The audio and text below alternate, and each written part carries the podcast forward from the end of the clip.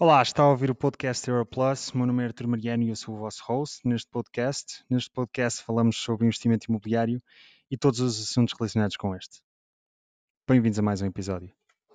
Olá e bem-vindos a mais um podcast. Hoje é um podcast presencial. Tenho aqui uma convidada especial, eh, porque já cá tivemos, é especial para várias, todos os convidados são especiais, mas esta, esta convidada é especialmente especial, passa a redundância porque já cá tivemos eh, ministros no nosso podcast, mas sempre ex-ministros, e desta vez temos uma ministra em, em, funções, e agora ia dizer ainda em funções, mas. mas é exercício, é exercício. É exercício, um, e portanto não quis deixar de aproveitar esta oportunidade que tivemos para falarmos aqui um bocadinho daquilo que eu acho que possa ser a, a correção económica que vamos enfrentar uh, e confrontar, uh, confrontar de facto com os dados que temos sobre desemprego, sobre trabalho e tudo mais. Naturalmente a convidada é Ana Menos Godinho, uh, nascida em Lisboa em 1972, é secretária de Estado do Turismo, salvo. Fui secretária de Estado do Turismo. Exatamente, e atual Ministra do Trabalho, Solidariedade e Segurança Social no Governo. Muito obrigado pela disponibilidade. Muito obrigada, Arthur, pelo convite tentar... e pelo desafio. Exatamente, será um desafio, já, já foi é um, um bocadinho aberto. É um Vamos aqui fazer uma entrevista, debate, como eu costumo dizer. O nosso podcast é um bocadinho assim. Um, mas mesmo muito obrigado por, por, por aceitar este, este desafio. Uh, portanto, eu tenho aqui vários papéis, às vezes como empresário, outras vezes como investidor imobiliário. Vários uh, chapéus. Vários chapéus, aliás. Uh, era isso que eu queria dizer, obrigado. E aqui estarei na, na, na condição de analista. Portanto, tenho, tenho dedicado nos últimos anos à análise da economia, do mercado imobiliário, de perceber por onde é que as coisas vão. assim, o, os nossos clientes também me exigem. Um, e de facto, nos últimos tempos, tenho aqui uma, uma posição muito concreta sobre aquilo que eu acho que pode acontecer, sobre as preocupações que tenho na economia nacional. E queria dar algum contexto. Uh, neste momento, a nossa dívida pública está nos 135%, uh, dado muito recente do Banco de Portugal. A dívida dos particulares está novamente perto dos 100%, tinha havido um progresso interessante. Uh, do produto, naturalmente, e das SNFs, das sociedades não financeiras, está em 93%, tendo, sendo que durante a pandemia cresceu bastante e também era expectável. Atingimos o máximo histórico de transação de imobiliário com recurso a crédito em Portugal, de sempre, um, e eu acho que aquilo que é normal na economia e no imobiliário, que são as correções periódicas que vão havendo, desta vez tenho uma crença que vai acontecer por fatores macroeconómicos, mais do que propriamente por bolha imobiliária, por eh, sobrevalorização imobiliária e tudo mais, acho que vai acontecer por uma, uma correção macroeconómica. E daí também o meu interesse em ter lá aqui discutirmos estas questões. Temos dados, indicadores, diria, menos maus, ou bons até, mas que vêm com alguns senãos, e alguns aqui diretamente das suas pastas. Portanto, os NPLs da banca reduziram de 4,9 para 4,3. Eh, muito interessante, mas eu acho que em grande parte as razões foram as linhas Covid que permitiram às empresas, e depois falamos um bocadinho de refinanciarem-se. E se calhar algumas estavam já em situação de default e com estas linhas conseguiram uh, ficar, pelo menos no, no papel, um, cumpridoras. E temos aqui um desemprego muito interessante, uma taxa de desemprego, 6,1 segundo o que eu vi já no último trimestre, não é? Um, aquilo que eu acho, este senão, portanto, estes indicadores menos, menos maus vêm com algum senão, aquilo que eu acho é que de facto as qualificações, e aliás estávamos a falar disso em off, estão cada vez mais escassas porque me dá a ideia que as pessoas que têm saído do país, um, imigrado com E, têm mais qualificações do que aquelas que têm imigrado com I, não é? Uh, embora, pronto, a taxa de desemprego de facto neste momento é 6.1, provavelmente Espanha envergonha-se quando nos ouve falar disto, uh, e de facto houve uma, uma descida muito grande da taxa de desemprego desde, desde que este Executivo uh, tomou, tomou posse. Portanto, este é o contexto. Primeiro ponto que eu queria aqui falar consigo. Eu acho que isto, um bocadinho já trazendo aqui a minha teoria daquilo que eu acho que possa ser a correção do mercado imobiliário. Acho que Portugal, é assim que eu vejo a coisa, acho que Portugal tem hoje um desafio muito, muito grande, ou, ou, ou pelo menos uma decisão a tomar muito importante. Ou nós nos afirmamos como um país de salários mínimos e médios muito baixos e depois somos competitivos dessa maneira, ou então temos que dizer temos que o subir, especialmente o salário médio, não é? Um, e, e, na minha opinião, e, e, agora se calhar vão aqui ficar uh, claras algumas diferenças entre nós, a subida dos salários vem com o aumento da produção e do crescimento económico sempre. Eu não acredito muito na subida dos salários, especialmente do médio, por decreto.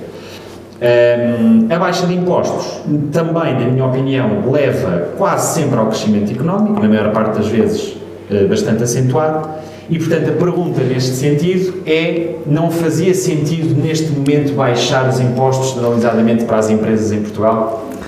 Antes de mais, obrigada aqui pelo, pelo desafio, por este repto de estarmos nesta, nesta discussão e por ser exatamente também aqui a partir da Guarda que estamos a mostrar que é evidente hoje em dia que eh, da Guarda está no mundo. Eu acho que esse é o primeiro ponto que eu queria aqui também dar os parabéns pela capacidade de estar aqui a desconstruir fatalidades e a mostrar que é mesmo possível. Está aqui com massa crítica, com gente empreendedora. Tivemos Deve aqui só eles, não é a mim. Mas é, é fantástico. Criou aqui uma equipa de gente jovem, acho que mostra mesmo que, que é mesmo popossível. Às Obrigado. vezes, quando se diz que não é possível, acho que é evidente isso e todos dou-lhes parabéns porque às vezes é teórico, não é a pessoa dizer que é possível, outra coisa é, é com casos práticos dizer que está a resultar. Aliás, tem sido uh, para mim evidente uh, a quantidade de situações que eu tenho visto de gente empreendedora que está aqui a desenvolver novos, novos negócios uh, novos centros também de, de, reflexão, de decisão e também de uh, empresas que estão a olhar para aqui, para, quando eu digo para aqui, naturalmente pode ter da guarda pelos interesses próprios que comungamos, mas também para o interior como uh, novos sítios de desenvolvimento. Isto poderá depois ter, ter, a ver com a conversa que poderemos ter mais à frente, certo, certo, certo. mas também aqui para, para, para elogiar pelo facto de ser resistente, resiliente, corajoso mas ao mesmo tempo eu acho que aqui é mostrar que é mesmo possível. Uh, indo, uh, indo a, a, ao encontro da pergunta que me fez, direta, sobre se devíamos ou não estar a fazer uma baixa massiva de impostos sobre as empresas. Acho que era essa exatamente a, a pergunta concreta que me fez. Uh, como sabe, se olhássemos para aquilo que era, aquela que era a nossa ambição há dois anos, antes da pandemia, nomeadamente quando este governo iniciou, isto é um governo desenhado para quatro anos, tínhamos como grande preocupação e prioridade eh, termos em sede de construção social um grande acordo uh, com patrões, com sindicatos, com o governo, naturalmente, com o objetivo de ser um acordo transversal uh, com uh, matérias relativas à produtividade, à competitividade e aos salários. Este era o nosso objetivo. Certo. Salários mais do que salários, rendimentos não é? Olhando não só para os rendimentos de salário, mas rendimentos no seu todo das famílias. Até porque estava clara a crença de, aumentando os salários ou os rendimentos, vai também aumentar o rendimento disponível e, e, e, e, e aconteceu. E de facto aconteceu. O efeito social também da economia, não é? E, no portanto, a reflexão na economia. Exatamente. E de facto aconteceu, isso Pronto. não é... Não, mas o que eu queria só dizer-lhe é, basicamente, quando esta legislatura iniciou, depois que o governo começou funções há dois anos, o nosso grande objetivo era mesmo esse. Tínhamos ultrapassado uh, acho que de uma forma até inesperada, depois de uma troika, tínhamos conseguido ter aqui uma evolução uh, muito positiva da, da, economia, também do, da evolução do emprego, portanto, basta lembrarmos que nos últimos anos nós tivemos cerca, a diminuição da taxa de desemprego toda a gente sabe, não é? Passámos, nós em 2015 tínhamos a taxa de desemprego de cerca de 12%, 12,4%, neste momento estamos com metade desta, dessa taxa de desemprego, Uh, mas uh, além de termos metade da taxa de desemprego, também com uma capacidade de aumento do número de pessoas a trabalhar. Mais, neste momento, mais cerca de 700 mil pessoas a entrarem no mercado de trabalho. Portanto, não é só baixar a taxa de desemprego, é novas pessoas entrarem uh, no mercado de trabalho nos últimos anos. E estávamos com uma perspectiva, essencialmente, uma aposta muito grande de conseguirmos ter aqui medidas transversais para aumentar a produtividade, que é condição também para conseguirmos que os salários também aumentem. aumentem. Esse era o nosso objetivo no início de 2019. A verdade é que levámos com a pandemia em cima, uh, acho que ninguém estava à espera, e que também nos desmobilizou no sentido das prioridades, não é? Desmobilizar é tivemos que realinhar claro. as prioridades. E fosse qual fosse o governo e a, ah, o partido e a ideologia, que é seria, seria sempre não, afetado pelo mas, mas tivemos que reorientar estas prioridades, o que é que deu? Que tivéssemos que, de alguma forma, abandonar este acordo, esta negociação deste acordo sobre uh, competitividade, uh, produtividade e, uh, e rendimentos. Uh, dito isto, era também no contexto deste acordo que era a nossa ambição também de encontrarmos aqui formas de diferenciação e de encontrar mecanismos ou medidas para, por um lado, apoiar as empresas e tendo como contrapartida a valorização uh, dos salários, como uma condição, como também uma condição de sobrevivência país. Uh, pelo menos aquilo que eu, que eu acredito é que é mesmo uma condição para conseguirmos reter uh, talento em Portugal. ou conseguimos de facto ter a capacidade de valorizar os nossos jovens no mercado de trabalho, valorizar esta geração mais qualificada, como há pouco dizia de sempre, em Portugal, ou estamos condenados. E essa é a discussão que eu acho que temos que ter. É, nós queremos um país baseado em, em salários baixos, ou uma competitividade por salários baixos, como era, é, sabemos essa, a defesa uh, do governo uh, entre 2000, uh, 2011 e 2015, de uma aposta até que se considerava na altura que era salutar ter uma taxa de desemprego mais alta, porque isso também geraria mais, competi mais competição nos salários e baixaria por pressão os salários diminuindo aí também os custos uh, de produção e aumentando as margens e aumentando a nossa competitividade e a nossa capacidade de colocação uh, nos, nos, nossos produtos no estrangeiro. É uma, uma teoria também é uma teoria, legítima, não é? É uma teoria legítima em que eu não acredito, pronto, em que claro, eu não acredito que acho que mostrou os seus resultados. Sim. Acho que mostrou os seus resultados. Essa, foi, essa, essa, essa era a teoria. Uh, de, de 2000, entre 2011 e 2015, nomeadamente com eh, não só teoria, mas com prática, com, com, na altura com o congelamento do salário mínimo, precisamente para conter os salários como receita de conseguirmos ser mais competitivos e de colocação dos nossos produtos, nomeadamente em termos do mercado externo.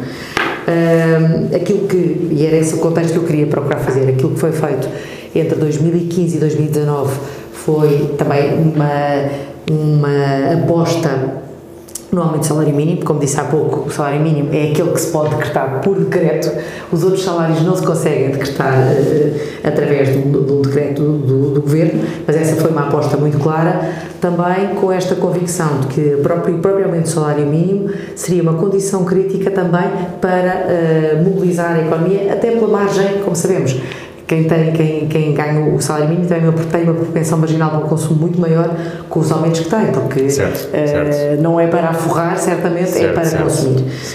Um, e, portanto, eh, a aposta que fizemos foi muito não, no aumento do salário mínimo, uma recuperação também de rendimento e de combate à pobreza, é, é crítico, que basta pensarmos que eh, nós tínhamos o, salário mínimo em 505 euros em 2015. E, portanto, era, era muito baixo. É baixíssimo, é uma coisa, diria que é mesmo inaceitável do ponto de vista social. Sim, sim, sim. Dito isto, um, aquilo que eu que, que acredito e acho que deve ser o caminho que temos que percorrer, respondendo à pergunta fiscal, é haver, mais uma vez, retomarmos estas negociações em sede de contribuição social para voltarmos a ter a capacidade de chegar a um acordo global sobre uh, competitividade, produtividade e, um, e rendimentos. Acordo global sem tabus. O que é que quer dizer sem tabus? É todos fazerem o seu papel e a sua, o, o seu esforço uh, nesta, neste acordo global. E este esforço deve passar por parte do Estado, acredito, numa diferenciação e num regime fiscal mais favorável para as empresas que contribuam para este, para este compromisso. Para este cenário, é? para este cenário e, de, e para este compromisso eu, eu, coletivo. E uhum. o compromisso coletivo que me parece que tem que acontecer é mesmo um compromisso que tem que passar por, eh, pela inovação, pela capacidade de aumentarmos a, a, produtividade e pela capacidade de valorizarmos e discriminarmos positivamente as empresas que criam emprego e as empresas que aumentam os salários. Mais uma vez com este objetivo. O nosso objetivo, e aliás isso consta do programa eleitoral, o nosso objetivo é não só continuar esta dinâmica de aumento do salário mínimo nos próximos anos, portanto chegar, uma meta de chegarmos a 900 euros, mas também ao mesmo tempo conseguirmos coletivamente aumentar o salário médio em 20%. O que é que isto significa? Significa que eh, da parte do Estado tem que haver também uma, medidas, nomeadamente fiscais, que aliviam, aliviem o peso fiscal, nomeadamente sobre, eh, sobre o trabalho, ou pelo menos nas consequências dos custos adicionais com, esta, com este aumento eh, dos salários, para que as empresas também uh, tenham, possibilidade, tenham possibilidade de fazer. E, no Mas... fundo, que este aumento líquido do rendimento dos trabalhadores resulte do esforço coletivo de todos. O Estado a fazer o seu papel, as empresas a fazerem o seu papel. Com, eh, e essa é a resposta direta, não é com uma descida igual de impostos para todos, é com uma descida uh, de impostos uh, focada e direcionada para aqueles que são os objetivos coletivos. Cumprem os objetivos. Que cumprem os objetivos e também, esqueci de acrescentar um objetivo, que cumpra os objetivos de política pública. Política pública não é política do governo, é social, social não é? Dos fins coletivos, nomeadamente também empresas que investam no interior, empresas que valorizem os jovens no mercado de trabalho. Mais uma vez, acho que é crítico mesmo nós conseguirmos dar este sinal aos jovens para não só tentarmos reter talento em Portugal, mas também, eh, de facto, conseguir trazer novo talento de fora de Portugal para, para para Portugal. Portugal. Pois, eu de facto vi, eh, vi atentamente os vários programas de todos os quadrantes políticos, ou quase todos, ehm, e de facto no, no programa do Partido Socialista fala-se em ajustamentos no IRC para as empresas, lá está, discriminando positivamente as que criem trabalho. Mas eu se calhar aqui vou saltar Criem trabalho e valorizem, e valorizem, os e valorizem salários. os salários, exatamente. Eu então se calhar vou aqui, depois já vou atrás um bocadinho mais, porque isso parece-me um ponto, eh, ou seja, a política do PS, eh, e Ana Mendes Godinho concordará com ela, não baixar genericamente os impostos para todas as empresas, Seletivamente e o- a meta, a focadamente. nossa- exato. O, o nosso foco é este, a nossa meta é esta, valorizar os, os rendimentos e, portanto, para as empresas que contribuam para isso, vamos positivamente discriminar eh, com os tais ajustamentos, portanto, a taxa ainda não está certa, ainda não está eh, definida. Não está, menos porque no o, programa. não está porque o objetivo é que resulte, esse compromisso resulte exatamente da concertação social. Muito bem, Ou seja, que seja Entendo, entendo. um modelo definido com os, parce- com os Bom, parceiros, empregadores certo. e trabalhadores. Certo. Mas então, nesse caso, passo já diretamente para a pergunta 3, que é uma pergunta que, eh, uma, uma ideia que eu acho que confronta aqui um bocadinho esta teoria, que, de- que de resto me parece bastante sóbria e coerente. Só que reparemos, hum, portanto, a ideia é discriminar positivamente empresas que inovam, criam emprego ou aumentem os salários. Basicamente é esta a ideia. não? Eh, por acaso introduzi mais dois fatores aí nessa, Ah, é? nessa Eu questão. este que programa, portanto, Não, mas também força. lá está. E seria mais o quê? Que, que, que No interior, a questão do interior, Isso, não que é? invistam no interior e que valorizem os jovens no mercado de trabalho. E os jovens, pronto. Está diretamente ligado com a valorização dos salários. Exato. Eu, por programa eleitoral, não vejo diferenciação entre o interior e o resto do país, mas, eh, mas enfim, eh, admito que também está- não tenha. Não, mas então eu explico. Está na parte do interior. Ah, ok. O interior depois teria outra bonificação Isso, em cima. é isso ok, mesmo, muito é bem. isso mesmo, é isso Agora mesmo. vamos, vamos, vamos supor uma coisa. Nós lidamos com imobiliário, as pessoas que nos estão a ver têm empresas para investir em imobiliário. Hum, e estas empresas que investem em imobiliário, ou seja, em vez das pessoas eh, individualmente investirem em imobiliário, criam um veículo fiscal, uma empresa, para investirem em imobiliário. E estas empresas criam eh, uma riqueza extraordinária, mas não de forma direta. Não contratam pessoas de forma direta.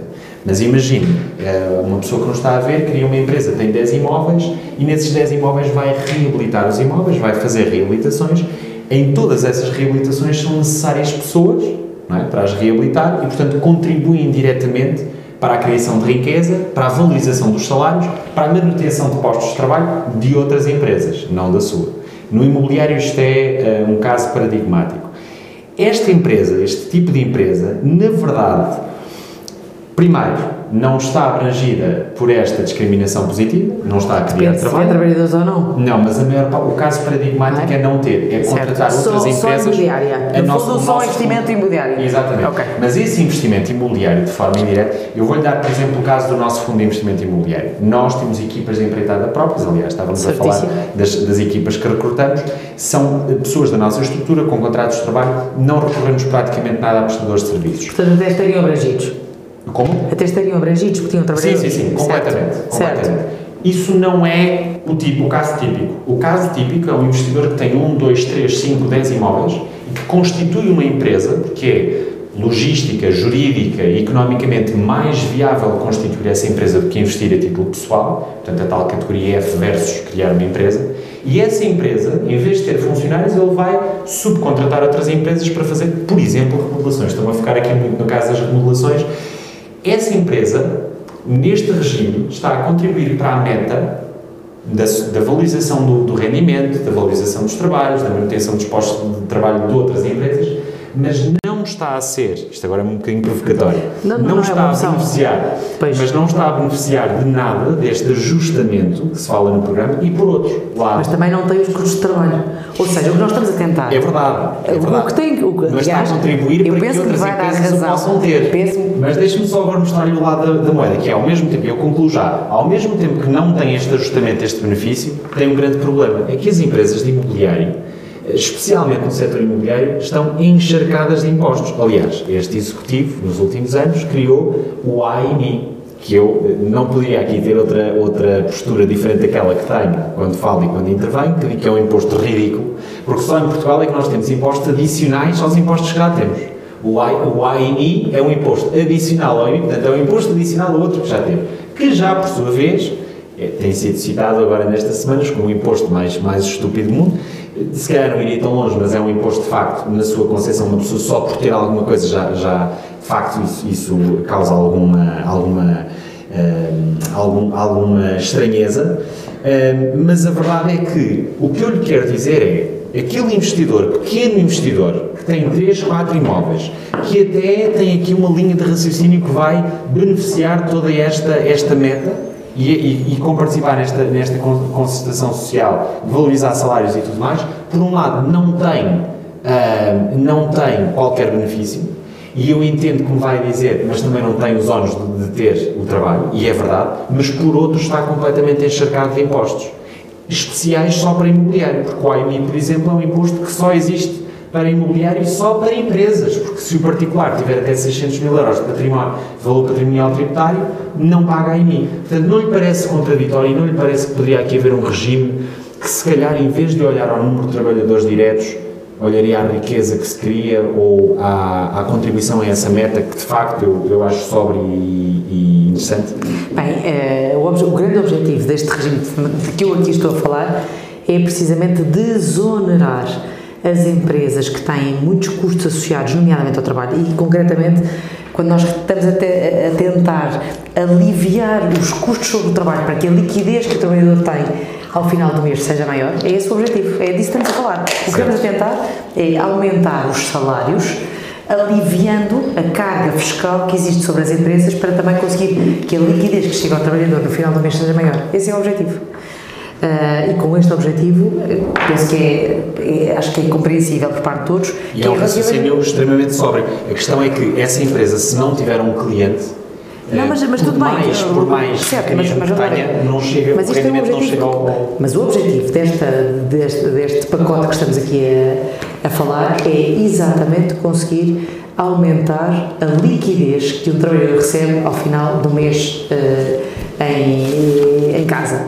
Sabemos certo. todos que é uma das áreas críticas até para a dinamização da, da própria economia, não é? Certo, o rendimento disponível para, para, para a dinamização da economia. O grande objetivo deste, que estamos aqui, deste regime fiscal mais favorável de que estamos a falar, é exatamente conseguir aliviar os custos sobre o trabalho para conseguir que uh, o trabalhador receba mais. Uhum. Aliviando o custo, no fundo, também uh, da própria empresa sobre o, o, o peso dos salários para que consiga pagar mais ao trabalhador. Este é que é o objetivo, ou seja, isto não é um regime para uh, ser um regime fiscal para que as empresas tenham mais lucro. Pois, não é eu, é isso. Eu é que estou a ser ingênuo, se calhar estou a comparar esse regime com a, a, proposta, por exemplo, de outros partidos políticos, que seria baixar o IRC. E se calhar não são bem comparáveis, não é? Portanto, eu, eu, diria que. Ou pelo menos não estão, até são comparáveis, mas não estão, não estão no mesmo nível, são coisas diferentes, não é? São co... E eu aqui estou a tentar fazer uma comparação não, direta é... e se calhar nesse sentido estou a ser um bocadinho ingênuo. Não, não, não é isso. É, este objetivo tem um dois grandes objetivos por trás disto. Um, e é, uma, e é questão, uma questão, acredito que seja uma questão até uh, de princípio político, que é conseguirmos aumentar o peso das remunerações no PIB. Sabe que entre 2011 e 2015 o peso das remunerações no PIB caiu drasticamente em Portugal face à União Europeia. Uma coisa mesmo dramática. Ou seja, o que é que isto significa? Uma, um desequilíbrio na própria repartição da, da riqueza no país. Uh, fruto, claramente, do desemprego, mas fruto também do congelamento dos salários. Porque mas se acreditou. fatores, por, não é? Como, não, como, não, não, não, Este é exatamente é, é isso. É o congelamento dos salários e o facto de se ter apostado uh, numa, em políticas para conter os salários para conseguir ser um, um país uh, competitivo com base, com base em salários mais, baixos podemos recapitular algumas frases de Passos Coelho nessa altura, que era exatamente isto.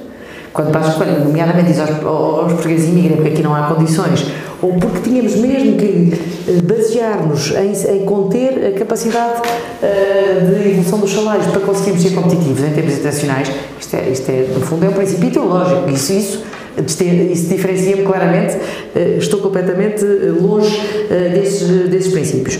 Voltando atrás, aquilo que, que, que, nós propomos, e essa tem sido a nossa uh, filosofia, é ter uma diferenciação de vários níveis de impostos, e quando falo não, não é só necessariamente uh, no IRC, também a nível dos benefícios fiscais, haver aqui diferenciação, nomeadamente para o interior. Como sabe, temos essa proposta concreta. Por acaso, não sei se conhece o nosso manifesto para o interior. Sim, sim, sim. Uh, por alto, mas, mas vi. Mas com medidas muito concretas, certo, até já certo. com valores, nomeadamente para uh, quanto uh, aos benefícios fiscais associados às amortizações, aumentar o teto para 150 mil euros. Portanto, já com medidas muito concretas. Ou seja, mais uma vez, diferenciar regimes fiscais diversos em função dos objetivos que pretendemos eh, obter.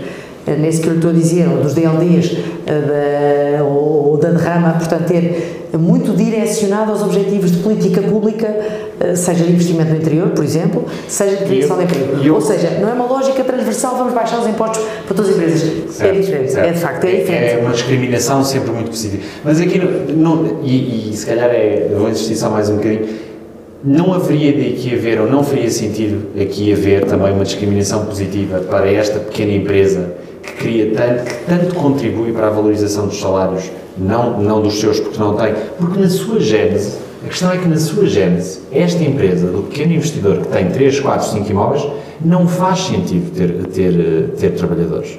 Simplesmente não faz sentido. Mas isso não é impede. Mas eu pergunto, de... como não tem trabalhadores, também não tem os custos com os trabalhadores. É verdade. Como sabe, a discussão que tem estado em cima bastante. da mesa é exatamente os custos sobre o trabalho. Claro. Que, aliás, se nos compararmos com o resto da Europa, nós estamos abaixo eh, da média da Europa em termos de custos mas também os salários são bastante mais baixos e portanto e, mesmo, e depois reflete-se logo na liquidez, é verdade, é verdade mas é não, só para, mas, mas para voltarmos às vezes as pessoas não têm noção de facto os nossos, a percentagem eh, dos, dos custos eh, eh, fiscais ou contributivos sobre os salários em Portugal é abaixo da média europeia. Claro. Como diz, tem, ter salários baixos. Claro. E nós temos... Basta comparar com a Alemanha, não é? Portanto, vamos empresa alemã tem muito mais proporcionalmente, mas também os salários são bastante maiores. Certo, Portanto, certo. Percebe-se perfeitamente. Mas certo, nesta, perfeitamente, mais ou menos. O que eu estou a dizer é, eu não acredito, e olhemos para o histórico dos últimos anos, não parece que isto tenha sido inibidor de forma alguma de ter havido investimento imobiliário em Portugal, pelo contrário. Eu acompanhei, enquanto secretário de Estado de Turismo, eh, bastante a evolução eh, do mercado imobiliário, agora confesso acompanho menos, atendendo a não só à minha área, atendendo à intensidade da minha área nos últimos dois anos, que tem certo, sido certo. avassaladora. Perfeitamente. Avassaladora. Uh, mas essa... pela, pela, pela pandemia. Mas, uh, mas repare, mas eu, eu, eu generalizaria esta pergunta de uma maneira ainda mais, mais sucinta não há estas empresas, mas só uma nota, porque senão depois alguém não, não respondeu. Tem havido, acha que isto, que há algum elemento dissuasor de investimento imobiliário em Portugal associado Pronto, então, aos impostos? Então eu vou, eu vou, eu vou, acho que sim, acho que sim. E acho que estes números do imobiliário, mas muito honestamente, mas eu digo-lhe porquê? Porque há uma enormidade de capital estrangeiro que não está propriamente tão condicionada àquilo que é o regime fiscal em Portugal. Mas o mercado, mas, noção, mas, mas, claro, os, os investidores internacionais Lisboa, podem optar por vários países e optam por Portugal. É verdade, mas, mas também o imobiliário ainda é mais barato do que noutros países. E depende, também há ótica depende, de diversificação. Depende das regiões. Estou a falar, exceto Lisboa, isto é verdade em quase todos os sítios. Mas repare, a AML e FAR, a área metropolitana de Lisboa e FAR, mais de um terço do capital é transacionado é estrangeiro. Sem dúvida. E portanto mas é uma frustração, acho... para todos os efeitos é uma, sim, é uma sim, sim, não, e, e, e, até ainda bem que assim é, ainda bem que assim é. E tem tido, Agora, aliás, uma é, grande capacidade dizer... de alavancar outras atividades. Exatamente, e, portanto, ainda bem que assim é. Traz, traz riqueza para Portugal, ainda bem. Agora, eu acho que não podemos usar esse argumento para dizer uh, o pequeno investidor que quer investir em dois ou três imóveis tem todas as condições fiscal, fiscalmente falando para investir subejamente, porque, porque de facto muita gente tem investido em Portugal. Não mas acho aí, que seja mas, assim. Mas deixa-me dizer aí, aí acho que há outras medidas de política pública que eu acho que devem ser uh, melhoradas e aprofundadas, nomeadamente todas aquelas que têm a ver com recuperação de património, com, ou seja, mais uma vez, pronto, aí 100% de acordo, 100% de acordo, mais uma vez, é... Mas isto nós, tem que ser feito, não pode ser só falado. Não, certíssimo, mas, mas voltando não. atrás, nós, que vamos lá ver, uh, nós temos de ter, todos ter consciência que os meios são escassos, não é? E que a riqueza é limitada. E que temos que escolher onde colocamos os ovos. A dúvida é se colocamos os ovos banda larga em todas, em todas, as, em todas as, as atividades. As áreas, ou, claro. ou todas as Vão áreas, faltar, se calhar, em áreas mais críticas. Ou se Mas aqui procuramos aqueles que são os objetivos comuns da sociedade, não é? Exatamente. Ou Concordo prioritários. e prioritários. sou, sou muito consciente, devo dizer que sou bastante consciente quanto isso. Mas o meu ponto nem é colocar ovos no imobiliário, é simplesmente não olhar para o imobiliário como a principal galinha que vai gerar os ovos para as outras áreas. Não, certíssimo, mas é, Sendo está, a falar com uma pessoa que andei pelo mundo a promover Portugal como destino de turismo residencial. Quer Certo, dizer, e a Não, acreditar imenso na nossa capacidade É, de ser aí, aí, investidores. aí vou-lhe dizer uma coisa, eu acho que aí o caso não é tão problemático, eh, e depois eu vou ligar isto com a habitação, não é tão problemático porque há um serviço associado no turismo. E o investidor que simplesmente investe como criar habitação no mercado, por exemplo, de arrendamento, o serviço não é comparável e a escala nunca vai ser comparável e o rendimento nunca vai ser comparável. As rendas em Portugal são baixas. Nós estamos, nós estamos automaticamente majorados a rendas baixas, é o que é. A rentabilidade, portanto, E a claro. rentabilidade, consequentemente, será baixa. Temos depois alguns, alguns focos, um bocadinho, neste momento, um bocadinho eh, sobrevalorizados, não vou dizer que não, é ML, Porto eh, eh, e tudo mais, mas de uma maneira geral, não é, fiscal, não é economicamente atrativo investir em Portugal. E o meu ponto aqui é: não há, a julgar pelo programa, não há uma, uma, uma discriminação positiva Das empresas, das empresas, todas. certo, Não, que há- há têm- uma discriminação em não função de têm- alguns objetivos, certo, é verdade. Que não têm trabalhadores, porque não têm o custo do trabalho, etc. Mas essas acabam por ser, isto é uma preocupação que eu quero fazer chegar, essas acabam por ser empresas que contribuem muito para esta meta social que nós temos, como eu disse há bocado. Estas empresas geram muita riqueza, eh, não, às vezes não diretamente, mas contratam muitos serviços de outras empresas e mantêm muitos postos de trabalho eh, vivos. E, por outro lado, ao mesmo tempo, e é aí que me preocupa, são encharcadas de impostos. Porque uma, uma, uma, uma empresa que esteja na área da restauração não tem os impostos que tem no imobiliário. E não pode ser, temos que desmistificar que quem tem imobiliário tem que ser uma pessoa rica e que tem muitas condições para, para ser taxada de todas as não maneiras. tenho, não tenho nenhum preconceito, nem, nem coisa que se pareça. Se eu estou a dizer que andei o sei- tempo eu todo sei a que se promover. calhar não tem. Não, eu, eu não eu sei que se calhar não tem. O que eu digo é, em Portugal, o sistema fiscal tem, neste momento. O sistema fiscal tem um imposto adicional a outro imposto que só se aplica a imobiliário. E só se aplica a empresas que tenham património imobiliário. E eu aqui queria fazer-lhe chegar esta preocupação e dizer, e isto é um raciocínio muito simples, que eu acho que vai concordar, repare, falta habitação em Portugal. Temos zonas onde, além de faltar habitação, aliás, falta tanta habitação que as rendas estão extremamente extrapoladas em Mas virtude deixa-me daquilo dizer, que as temos uma oportunidade recebem. enorme neste momento com o PRR que foca uma enorme parte do seu, do seu orçamento às questões da, da- do imobiliário para a habitação.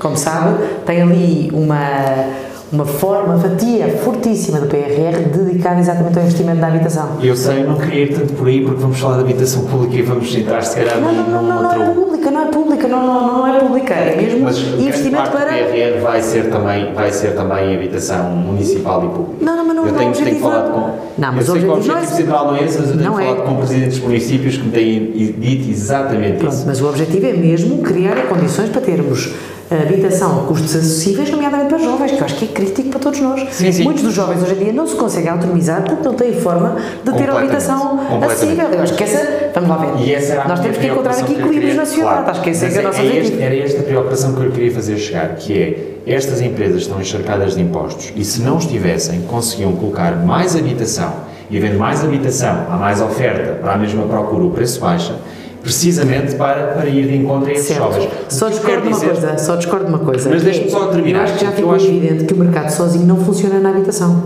Ficou evidente. Ou seja, tem que haver a capacidade de intervenção. não. Tem que haver capacidade de, de alguma intervenção, nomeadamente financiamento, eh, para trazer para dentro do mercado capacidade de, de rendimento a custos acessíveis, porque senão não é mesmo possível. Basta ver o que é que aconteceu nos últimos anos, há décadas para cá, o facto de termos deixado de ter uma política pública de habitação à sério. Eu acho que nós precisamos mesmo. A política pública não tem que ser imóveis públicos, não tem nada a com isso. Tem que ser com a capacidade de conseguir colocar no mercado Certo, certo. Através do Mesmo, investimento. certo. A a habitação a custos. Basta ver o é que acontece na Alemanha ou na Holanda. Ah, acho que e são regimes completamente, alguns deles até muito liberais, mas que têm uma política pública, política pública de, de habitação porque consegue, de alguma forma, até, às vezes, até de instrumentos de financiamento privados para conseguir colocar no mercado a habitação. Acho que é isso que nós precisamos, de uma forma ativa e não ficar à espera que o mercado sozinho funcione, porque muitas vezes não funcionam estas coisas. Basta ver situações críticas, por exemplo, como disse há pouco, em Lisboa ou no Algarve, onde é difícil um jovem encontrar casa. Acho que nós, como sociedade, não queremos isso Uh, sob pena de, mais uma vez, estarmos a levar os jovens para, para o estrangeiro. Voltando atrás, voltando atrás. Mas, mas deixe-me só dizer isto. Uh, para revertermos esse cenário, eu tenho dedicado os meus os últimos anos da minha vida precisamente a este assunto e posso dizer que ir buscar o parque habitacional da Alemanha, o parque habitacional da Bélgica, o parque Holanda, Holanda não, eu acho que não é comparável, por vários motivos. Na Alemanha, como eu disse, conheço muito bem, vivi lá 5 anos e pude também investir em imobiliário na Alemanha eh, eu acho que não é comparável. O que eu acho que devemos fazer, efetivamente, e é, isto resume bem a pergunta que eu lhe fiz, o que eu acho que nós devemos fazer para colocar mais habitação e, e deixar que o mercado se regule é não intoxicar de impostos as, as, as empresas que contribuem para isso. Porque enquanto essas empresas estiverem encharcadas completamente de impostos, e impostos adicionais aos impostos que já pagam, nomeadamente, as rendas vão ser caras, porque há muito imposto a pagar. Provavelmente a melhor estratégia de habitação pública que nós podíamos ter era baixar consideravelmente os impostos das empresas que estão a colocar a habitação no mercado de arrendamento. Tão simples quanto isso. E automaticamente ia haver muito mais procura, ia haver muito mais oferta. Mas mesmo que não houvesse mais oferta, a oferta que existe iria poder dar-se ao luxo de ter um preço mais baixo. E eu acho que isto resume aquilo que eu estava a dizer, que é no, no programa eleitoral do governo vejo uh, a discriminação positiva para quem cria emprego. Eu não tenho problemas quanto, quanto a isso, também sou empresário. Como viu, eu, eu esforço-me por criar muitos postos de trabalho. E aumento de salários. E aumento de salários também. Aliás, nós não pagamos salário mínimo, por exemplo. Isso não, não, não me leva a dizer que eu seja completamente a favor de que o salário mínimo por decreto seja aumentado, porque eu, não vai sequer afetar, ok, como empresário. Mas isto resume bem aquilo que eu estava a dizer, que é estas empresas não beneficiando diretamente destes tais ajustamentos, ao mesmo tempo estão a ser sobrecarregadas de impostos e isto não está Uh, uh, no fundo, a beneficiar este, este, este objetivo que todos temos em comum, que é ter mais habitação a preço mais acessível. Eu acho que o problema, em vez de pensarmos em habitação é uma estratégia pública de habitação, habitação social, habitação não, pública. habitação social, eu sei, isso é um estigma, não. Certo, não, mas muitos partidos propõem. Fase. Não, muitos, não. Propõem, muitos partidos propõem. Não tem nada a ver com a habitação social. O PS neste momento propõe 26 mil fogos recuperados de... Para a habitação acessível, não, não é social. Correto. Os jovens, mas também social. Os jovens precisam de habitação acessível por sua pena não conseguirem autonomizar-se. Acho que isso é evidente para qualquer uma das pessoas que aqui está. Sim, sim, sim, mas eu, eu diria que a melhor forma de atingirmos isso é baixarmos os, os impostos. É uma opinião. É uma opinião. E eu só é uma opinião. esta opinião para poder, para poder não, deixar bem. E bem, e bem, e eu acho que é legítimo ter as suas opiniões. Agora. Mas dizer que, repare, a minha opinião é uma opinião com base naquilo que li no livro. Eu invisto muito em imobiliário, invisto em de frações e posso lhe dizer. E muito bem, podemos chegar, se calhar, depois a conclusões que, se calhar, até são é estratégias híbridas. Até podem ser coisas híbridas. Não é? Mas posso dizer uma coisa diretamente. Também posso dizer diretamente. Eh, o mercado sozinho na habitação não funciona. Acho que isso ficou Com evidente. Ficou evidente nos últimos 20 anos em Portugal. Certo, com os regimes fiscais que tivemos. Quanto, mas deixe-me é dar uma preocupação até como cidadão e que eu acho que vai valorizar. Se o AIMI não existisse, eu podia baixar todas as rendas que cobrem 10% ou 20%.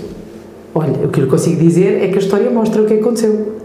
A história eu, mostra. Pois, eu só posso dizer aquilo que eu poderia fazer. Pronto, mas eu okay. consigo dizer o que é que a história já mostra, certo, que nós temos que aprender certo, com a história. Muito a história bem. mostrou que era através do aumento do salário mínimo que aumentava a, a, capacidade também de recuperação económica.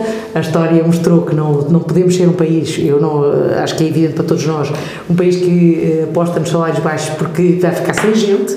Eu, porque eu, se apostar nos salários baixos, concordo, ficamos concordo, desertos sem gente. Concordo. E Até a história já mostrou. Nós portugueses temos muitas qualificações e muito potencial de qualificação e, e acho que devemos ir por aí. Não, e porque nos diferenciamos por isso. Certo, acho que somos reconhecidos no em todo lado. No mundo, no mundo em qualquer sítio. Só temos nós que aproveitar. Certo, saber certo, aproveitar. Mas para isso tem que é, pagar. É... Tem que pagar e não, pode, não podemos ter um modelo com base em salários, em salários baixos. Mas a história também mostrou outra coisa. E era aí que eu queria chegar. A história mostrou, durante estes últimos dois anos, a importância de termos um Estado social que responde quando tudo falha.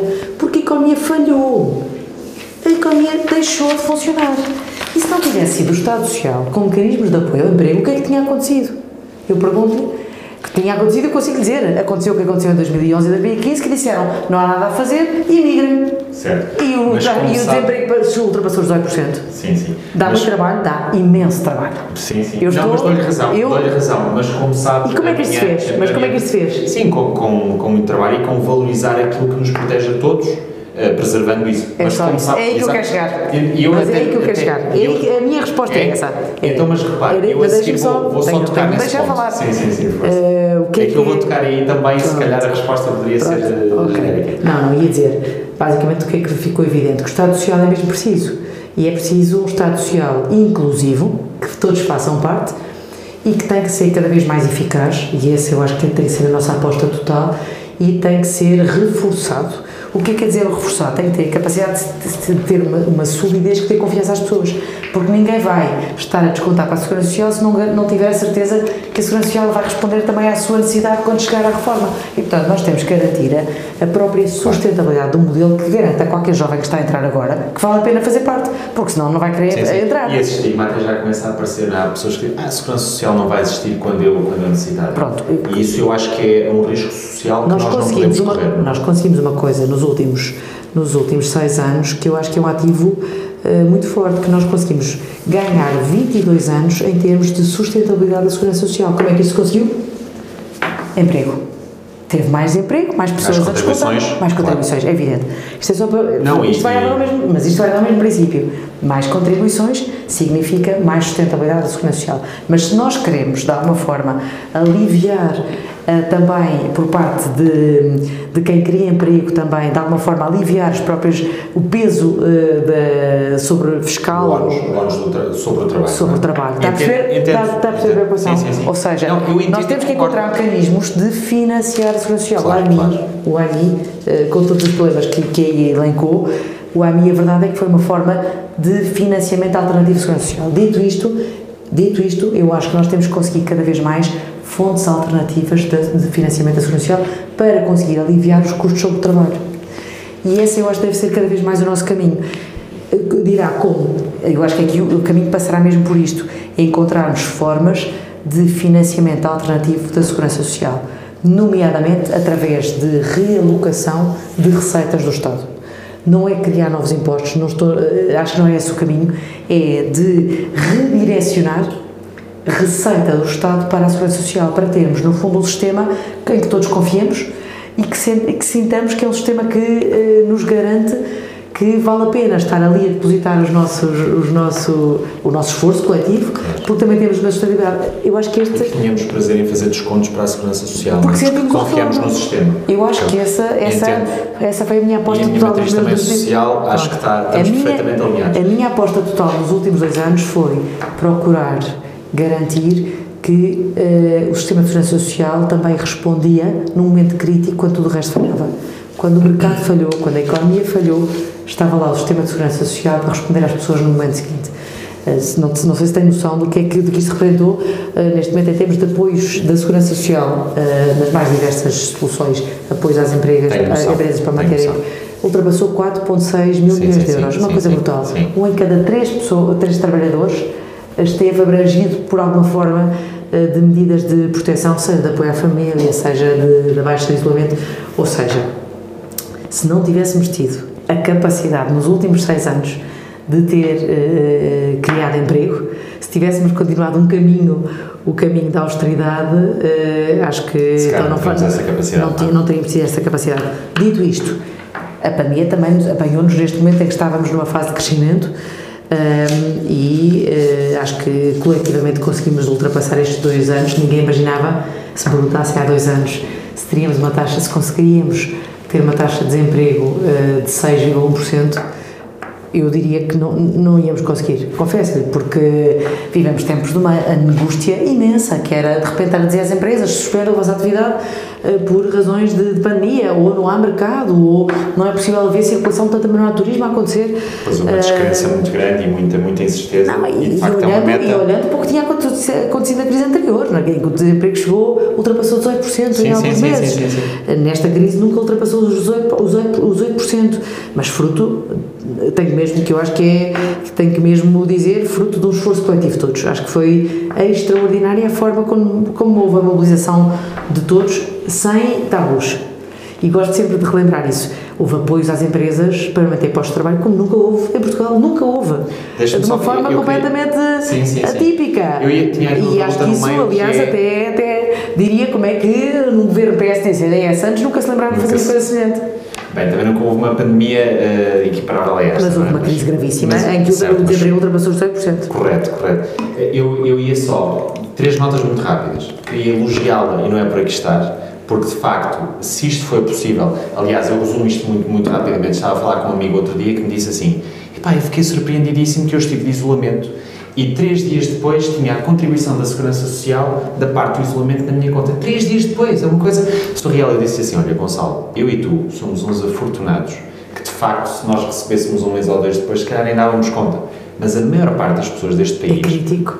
É seria uma coisa é ultra crítica. É crítico. E se a Segurança Social não tivesse funcionado assim, esta pandemia tinha sido muito mais grave, não só por causa do coronavírus, mas por outros, por outros motivos, não é? E, portanto, tinha que ser assim. E para isto acontecer assim, a Segurança Social teve que ter meios e quem está à frente da Segurança Social tem que ficar com os louros e, portanto, não é por aqui estar, dou-lhe os meus parabéns por isso. Resulta do trabalho de muita gente. É claro, naturalmente, naturalmente. Mas, mas também do seu e, portanto, tem que ser, tem que ser direto. De, de muitas mulheres e homens, a claro, sério, acredito, claro, que tiveram não, dias e noites. Aliás, deste país todo, até pelas contribuições que cada um fez para a Segurança Social, para este bolo que nós temos.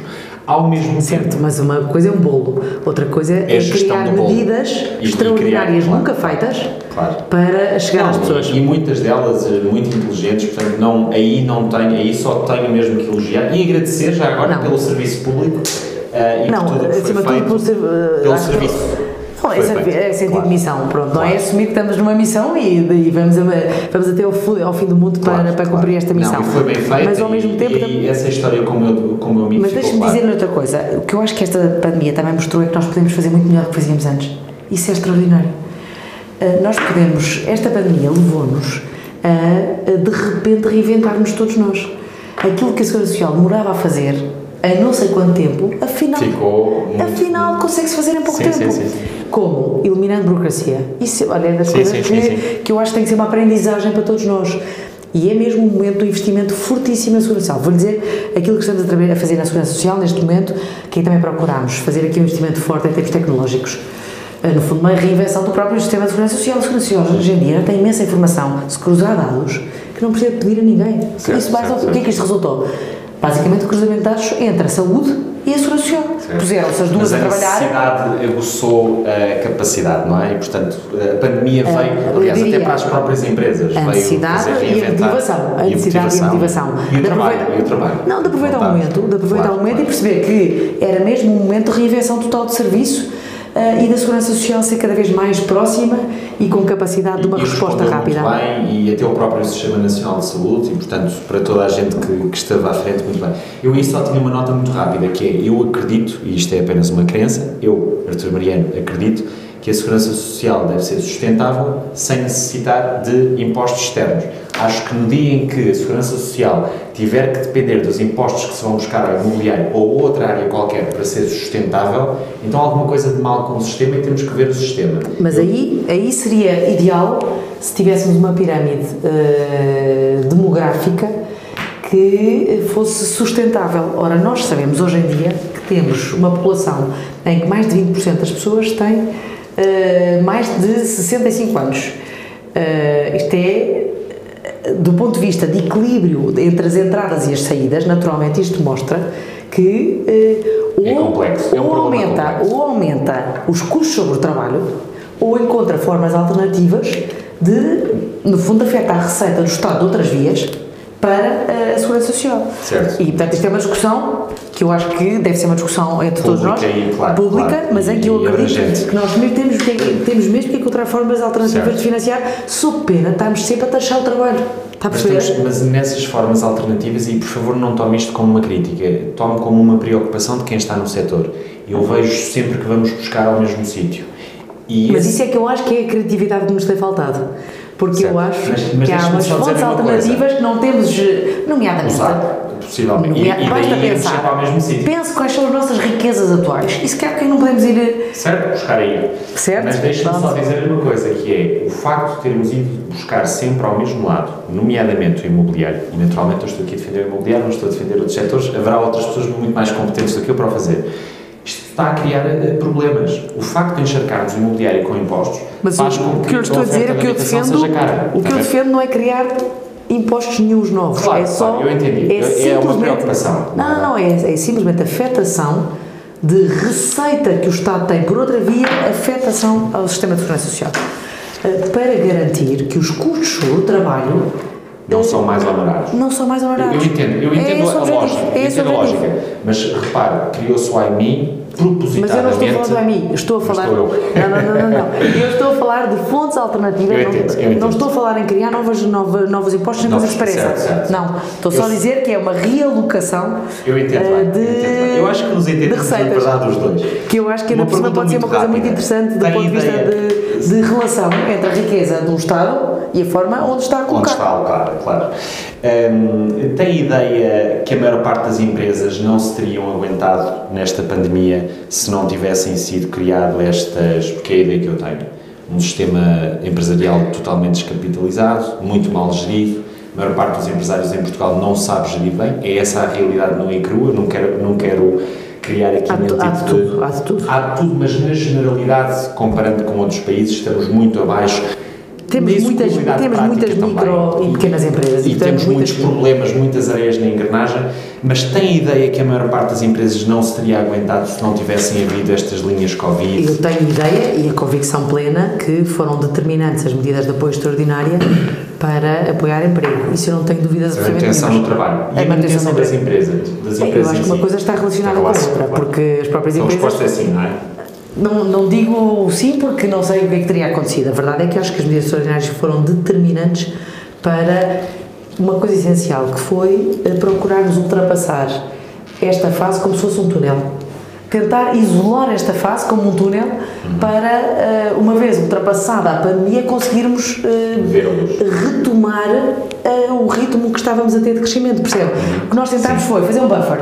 Eh, estamos a, coletivamente a, a ultrapassar esta fase em conjunto, vamos lá mobilizar recursos eh, por todos de uma forma sem precedentes eh, para ultrapassar deste túnel eh, conseguirmos continuar o, que estávamos a- o caminho que estávamos a fazer Claro. antes, que eu acho que é um caminho que nos dá uma esperança imensa e que mostra de facto que é possível desconstruir fatalidades e é isso a minha missão e acredito muito, confesso-lhe nesta minha missão que tenho assumido aqui na Guarda também com este papel, é mesmo possível, é preciso foco, é preciso desconstrução, é preciso reinvenção de todos nós nas nossas missões e eh, é preciso todos. e é, contribuímos todos, trabalhar em conjunto, deitar abaixo que pelinhas, Isso foi eu essa a acho minha missão. estamos perfeitamente alinhados. Mas bom, vou reduzir simpaticamente esta sua intervenção a sim. A maior parte das empresas não se teria aguentado, que essa também é a minha convicção e queria ouvir Eu si. diria, não, não vou pelas empresas, vou pelo, pelo emprego.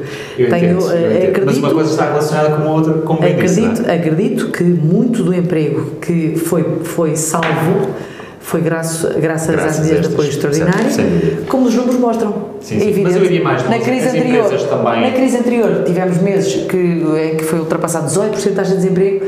Nesta, nesta pandemia nunca ultrapassado ultra, Oito- já- 8,2%. 8,2%.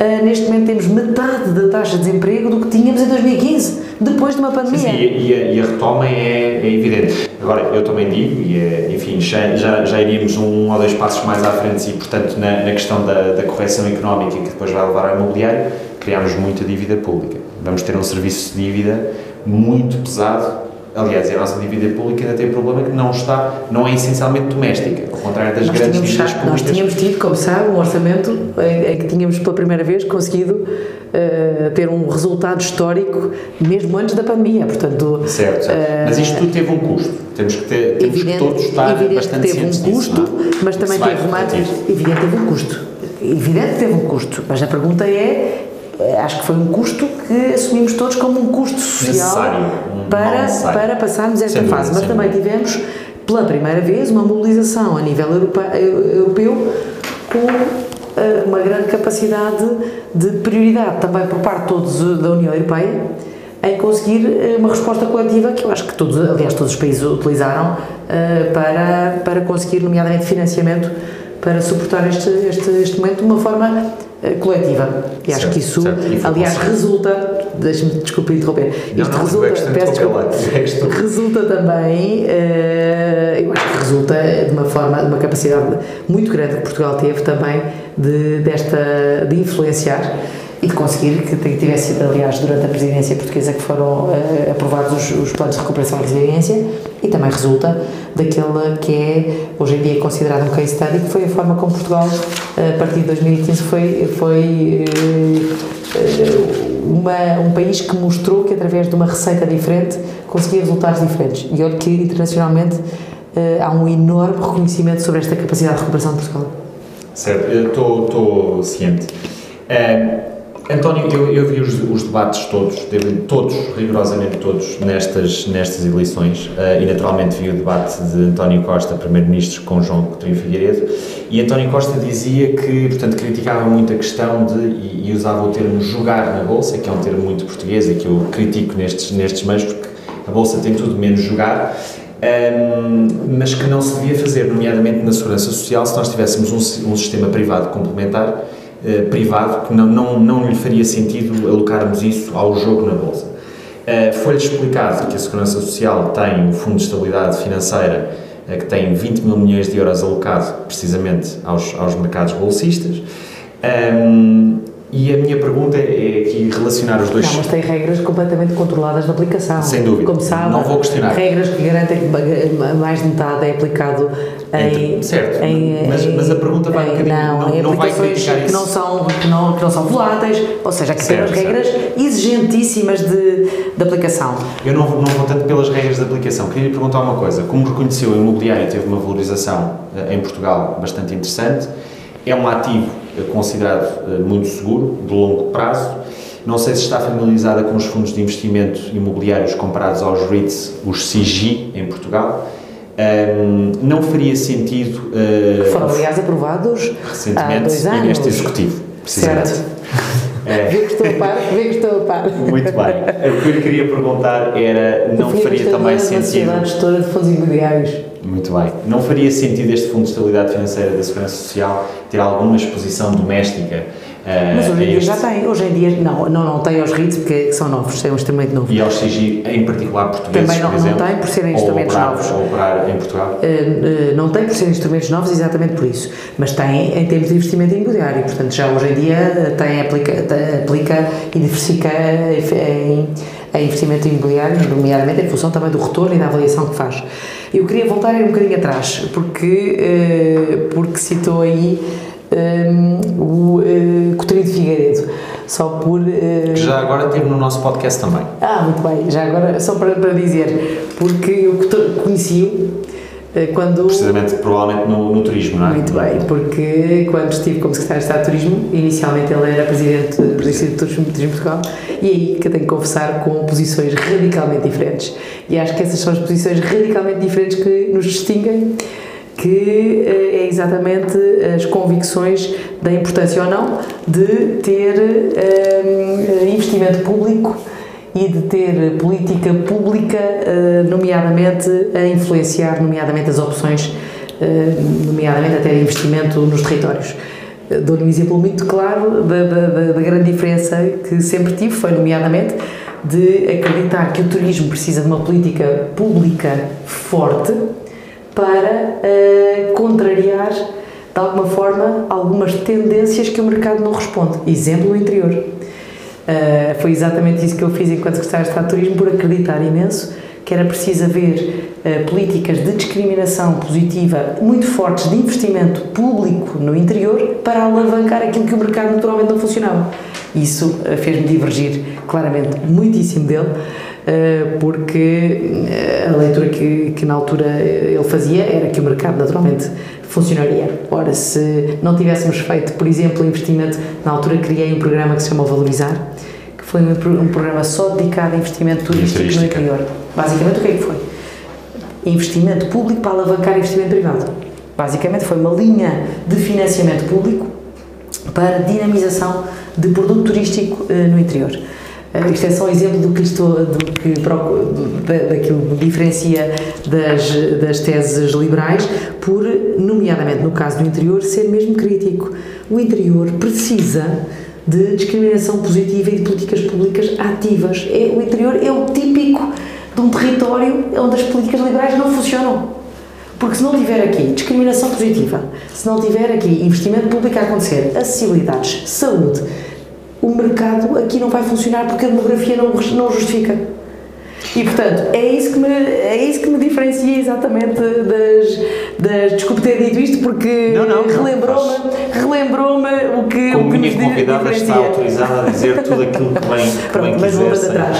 Sim, eh, acho que, eh, acho que faz todo sentido também avaliar em É, função das novas Basicamente há aqui uma formas. desproporção É muito grande relativamente ao imobiliário e ao resto e eu acho que queria lhe trazer, enfim, vai, vai ouvir sempre de mim preocupações ligadas ao imobiliário. e Não, mas e acho que faz sentido, acho que faz todo sentido. Ou Ah, seja, acho de cada vez mais. Podemos, e aliás, a grande maior parte desse fundo está alocado a empresas estrangeiras, estadunidenses em particular, e acho que faz sentido. Existem eh, regras de, eh, de, De alocação, de alocação, de alocação eh, das aplicações da própria, do, da- do Fundo de Estabilização da Segurança Social, precisamente que tem algumas, eh, tem algumas preocupações por trás, desde logo a segurança, não é, das aplicações, e portanto o risco, o nível de risco das aplicações, e também o facto também de garantir que tem investimentos que priorizam de alguma forma o investimento nacional e portanto há ali alguma preocupação da até gestão pública eh, da alocação, tal como no início me disse que tem que haver, não é? que- não, que aqui, aqui procura, por exemplo, fazer investimento eh, em produtos locais, ou seja, Certo. também temos que ter aqui política pública nesse sentido, Nesse- nessas naturalmente. prioridades, e portanto aí Certo, continuo a achar que deve ser uma, uma, uma prioridade, mas completamente eh, de cabeça sempre aberta no sentido Então desta, é só uma desta preocupação preocupação. de facto que eu deixo. Eu queria fazer uma última pergunta, sei que já, se calhar já estamos aqui um bocadinho além do tempo, mas é uma última só para, só para lhe dar também hum, mais uma ideia. No fundo, eu hoje quero, quero lhe deixar preocupações e ideias e sementes para que, enfim, possam ser consideradas. Inspirações, inspirações. Se, se puder chegar aí, mais feliz fico. Ahm, mas se ficar pelo resto, também fico feliz. Eu queria só dizer-lhe que o imobiliário ahm, é um setor muito relevante, não é? Em Portugal, a todos os níveis, mas o mercado imobiliário, e não digo dos imóveis, mas de toda, ah, todo o trabalho e o serviço à volta dos imóveis, nomeadamente agentes imobiliários, mediadores imobiliários e tudo mais, nós vemos prestadores de serviços de reabilitação de imóveis, obras de imóveis, nós vemos aí um trabalho muito, eh, muito flexível, muito liberal, eh, muito à base da prestação de serviços e do comissionamento do, do- do- da- Da das comissão. comissões. Isto falta-me claramente a palavra, portanto vai-se dar conta que eu, que eu não, não sou a palavra, mas da comissão, muito obrigado, Em, e que de facto não se regeu tanto por aquilo que é a, a política de trabalho mais, mais pura e dura, não é? Não será um bom case study para nós vermos que há alguns setores que funcionam de facto muito bem com políticas mais liberais de trabalho, mais flexíveis, mais, eh, enfim, mais, mais aquilo que acontece à base da comissão, à base da prestação de serviços e não tanto de uma política de trabalho tão rígida como às vezes nós temos?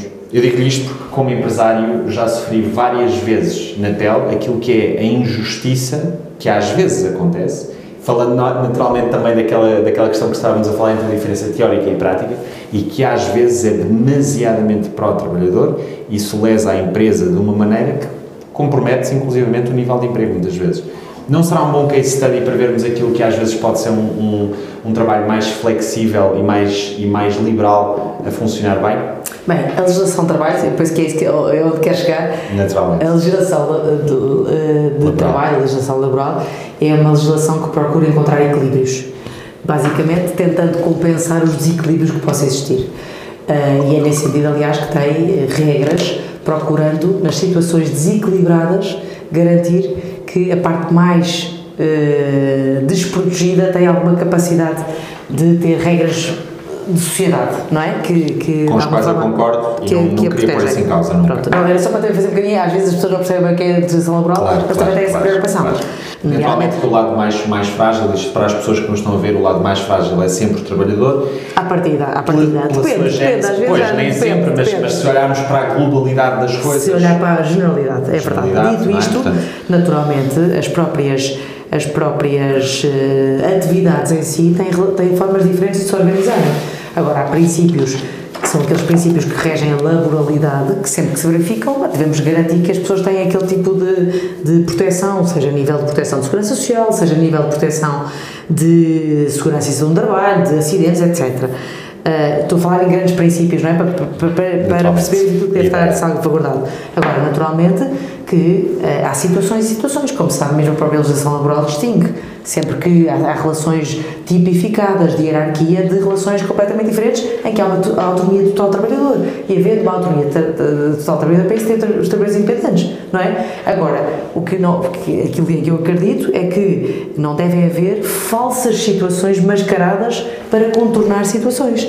E acho que isso é que, aliás, na nossa agenda de trabalho, colocámos em discussão, aquilo que procurámos foi criar uh, mecanismos de controle daquilo, do que é falso trabalho independente, não do que é o real trabalho independente. Claro. Uh, uma pessoa que tem a sua total autonomia para uh, realizar a sua atividade independentemente, não tem horários, não tem local de trabalho, faz a sua atividade para resultados, isso é um, isso é um trabalho independente. Isso existe. Não há estigma nenhum, é pelo contrário, e é bom, é evidente que é bom. Agora, que seja verdadeiro.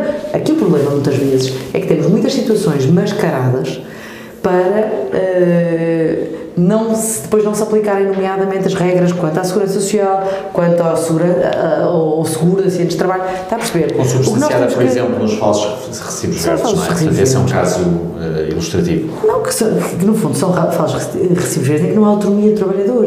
E quando há autonomia, há, relação, há uma relação de trabalho que tem que ter uma, umas regras que também garantem que hum, cada vez mais temos, volta, volta ao início, cada vez mais temos a capacidade também de valorizar os jovens no mercado de trabalho. Aquilo que acontece hoje em dia é que tem mais de 50% eh, dos jovens no mercado de trabalho com relações de trabalho precárias. Isto gera Uh, bem, gera logo uma relação uh, direta. Gera problemas, não é? Gera uma relação direta que é, significa que tem uh, de salário menos 20%. Isto tem logo uma tradução imediata. E significa, nomeadamente, não conseguem sequer ter uma, uma previsibilidade na sua vida que lhes garanta também, por exemplo, ter filhos. Isto é um problema social para todos nós. Claro. E eu acho que, acho que também coletivamente percebemos isso durante a pandemia. Uh, eu acho que a pandemia... Da, da sustentabilidade da segurança social. Eu acho que isso ficou evidente. Esses geólogos estão, estão fora do sistema. Certo. Quem está fora do sistema é, são pessoas que não estão a fazer parte da nossa, da nossa construção coletiva. Claro, e eu acho que a pandemia também nos deu enormes lições de, de, desse ponto de vista e enormes lições do ponto de vista de garantirmos que encontramos formas de, de facto, valorizar os jovens no mercado de trabalho. Acho que essa é uma missão coletiva de todos. E eu acho que as empresas também, acho que é evidente. muito, muito, muito importante. Isto é uma responsabilidade social claro, de todos. todos. E acho todos. que a pandemia nos deu uma viragem a todos. Eu acredito muito que também estamos numa fase, eu chamo muito uma nova ordem social para o bem. Acredito muito nesta nova, ordem social para o bem. Uh, mobilizados por novos valores, é? com todos a contribuir, mobilizados por novos valores, sou pena de estarmos condenados como sociedade. Claro. E, portanto, acho que é o nosso é... próprio sistema, é a nossa sociedade e de facto. Pronto, eu quis, quis trazer só esta, este tema, até porque é mais direto aqui da sua pasta. Uh, Senhora Ministra, queria agradecer-lhe muito a disponibilidade. Nada, eu gostaria de continuar a falar, tinha aqui mais algumas coisas, mas o Miguel, que, claro, que ele está fora, já me deve ter feito olhinhos. Já, já, e, e a mim já me avisou 20 já, vezes que temos que ir para o Sabugueiro. Temos que terminar, e, Pronto, portanto, porque vou ter o um encontro de mulheres, já agora dizer também que Miguel o meu papel também é esse, está bem, agora, dar agora poder às mulheres. Mas agradecer muito a disponibilidade de aqui ter vindo, muito mesmo. Agradecer, elogiar e agradecer o serviço, eh, mais uma vez, da Segurança Social e da resposta que deu. E acho que ficou bem consubstanciada naquela conversa que eu tive com o meu amigo, que ele estava, bem, às vezes a segurança social é tão lenta e é tão burocrática, e não sei, e isto foi certinho e assertivo. Eu disse-lhe, Gonçalo, se assim não fosse, a pandemia era o menor dos nossos Arthur, problemas. vou-lhe contar uma história que foi quando criámos este, este mecanismo do isolamento. Vamos lá ver, vo- voltando atrás há dois anos, nós todos os dias tínhamos situações novas a ter que responder. De repente dizia-se: agora as escolas vamos suspender as atividades leitivas. O que é que fazemos às famílias? Nós não podemos, de repente, as crianças ficam em casa, quem fica com as crianças? Tínhamos que criar um mecanismo rápido, de um dia para o outro. Agora era preciso, de repente, dizer às pessoas: fiquem em casa, mas não é que estão doentes, fiquem em casa para proteger os outros. E como é que se diz a um trabalhador que se faltar para proteger os outros, não porque está doente, vai deixar de receber? Como é que nós lhes dizemos isso? Como é que vai pagar ah, as despesas ao final do Certo, mês? certo, e depois, certo. de repente, ter que criar um mecanismo, vamos lá pagar, vamos lá pagar às pessoas, vão, vão ficar em casa porque estão a proteger os outros, e se estão a proteger os outros, é a responsabilidade nossa coletiva ter que lhe pagar o salário para que não deixe de receber. Mas isto tem que ser no próprio mês, sob pena da pessoa não ter rendimento Claro, ao final claro. do mês. Ou seja, ao e mesmo em tempo, Portugal, onde infelizmente temos tantas pessoas que se lhe faltar um bocadinho de rendimento no final do com os mês. salários é- baixos que temos, é evidente que, Claro. que isso é um, que é um, É um problema, problema que- real que nós temos. Mas só para lhe dizer, isto levou a uma mobilização extraordinária também dos trabalhadores da Segurança Social. E deixe-me fazer este elogio, porque às vezes a pessoa, as pessoas nem têm noção da, Do esforço do envolvido, é? esforço de milhares de trabalhadores de Segurança Social que deixaram de ter eh, noites, dias, fins de semana ao serviço dos outros e ninguém, ninguém lhes dá, se Ninguém lhes calhar, bateu palmas, não é? Ninguém sabe. Há janelas, como, como aos enfermeiros, por exemplo. E eu gosto sempre de, de destacar eh, dois, dois grupos de trabalhadores da Segurança Social que se reinventaram, mas eu acho que também lhe deixo de dizer uma coisa, que lhes deu a eles também um nível de satisfação como nunca tinham tido do ponto de vista de resultado da sua, do seu, do seu trabalho trabalho, direto. na vida direta das pessoas, o que também nos leva a renta e reinventarmos também, como lhe disse há pouco, nesta missão de uma segurança social cada vez mais próxima, com capacidade de resultado rápido, porque a burocracia só nos enerva a todos e não acrescenta valor nenhum. Só o facto de termos acabar com carimbos em requerimentos, isso é o maior gozo que me dá de sentir que podemos mudar. Eh, e outro, outra área que foi fundamental, os trabalhadores eh, do setor social, os trabalhadores dos lares. A quantidade de pessoas que colocaram a vida dos outros em primeiro lugar e à frente das suas próprias vidas foi extraordinário. São milhares e milhares de mulheres e homens que muitos deles tiveram semanas sem ir a casa porque estavam ao serviço das pessoas nos lares. Muitas vezes esquecidos e até às vezes maltratados, eh, injustamente, eh, pelas famílias devido que... reconhecimento, não é? Pois, Está e, agora a ser, a ser dado, pelo menos em parte. É este o meu objetivo, que- é agradecer, é agradecer a todos. E nós também certamente E agradecemos agradecer a porque... Artur por estar a partir da guarda a fazer este trabalho. A sério. Muito obrigado. Agradeço-lhe do fundo do coração. Não é, não, é, não é primariamente meu, devo-lhe já dizer. É desta equipa toda a gente que está. Mas é claro, espetacular, naturalmente, é espetacular. eh, Só lhe posso dar os parabéns. Muito obrigado. Certamente não será tão complicado com a missão que, que houve da Segurança Social eh, e do Sistema Nacional de Saúde e tudo mais, mas pronto, cada um a fazer a sua parte É na isso. missão. e cá na estamos juntos, não é? Exatamente. E conto comigo para tudo o que podemos fazer para dar força aqui ao Distrito da Guarda, porque acho que também Vamos. estamos a mostrar que é mesmo possível impossíveis que outros dizem que não era possível. Muito bem, muito obrigado. Muito obrigado pela disponibilidade. Obrigadíssimo. Obrigado.